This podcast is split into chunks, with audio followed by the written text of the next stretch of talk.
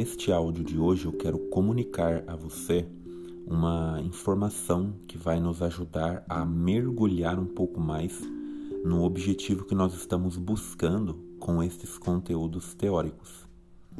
Acredito que você já tenha conseguido observar até aqui que existem algumas formas de comunicação que são consideradas formas alienante.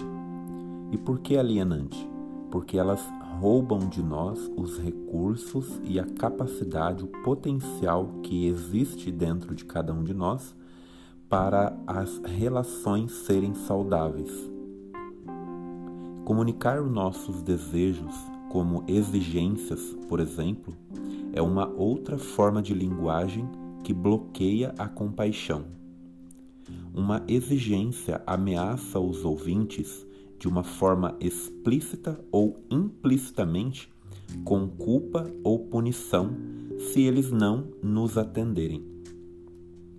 E é uma forma de comunicação muito comum na nossa cultura, especialmente entre aqueles que detêm posições de autoridade. O Dr. Marshall Rosenberg ele conta um pouco da sua história quando ele fala sobre os seus filhos. Ele diz o seguinte: os meus filhos me deram algumas lições valiosas sobre exigências.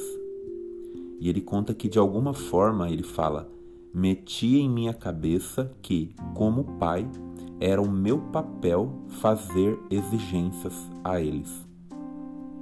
Contudo, aprendi que, mesmo que eu fizesse todas as exigências do mundo, isso não os levaria a fazer coisa alguma é uma lição de humildade no exercício do poder, conta ele, para aqueles entre nós que acreditam que, por sermos pais ou professores, administradores, é nossa tarefa mudar as outras pessoas e fazê-las se comportar. Pois ali estavam aqueles jovens, conta ele, me mostrando que eu não conseguiria obrigá-los a nada. No máximo, poderia, por meio da punição, fazê-los desejar ter feito o que eu queria.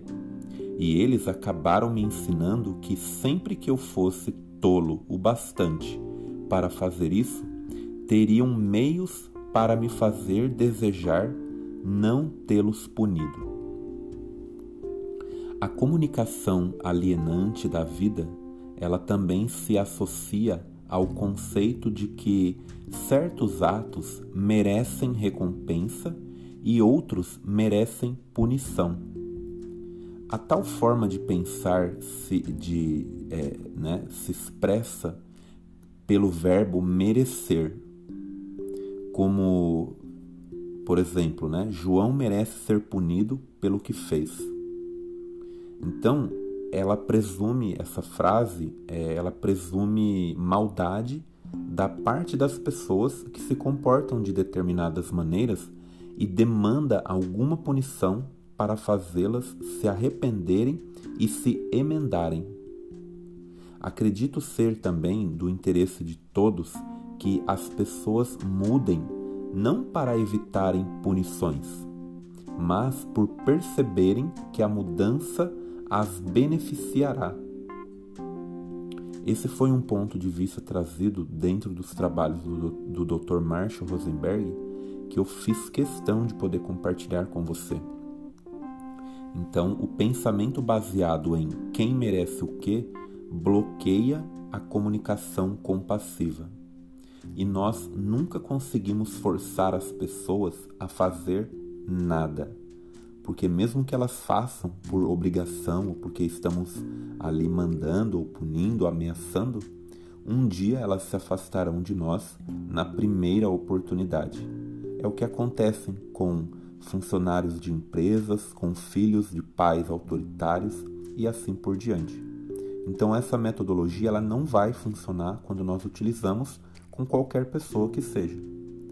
Então no próximo áudio nós vamos falar um pouquinho mais sobre isso mas se for necessário, ouça esse áudio novamente para que realmente fique claro para você o que nós acabamos de falar.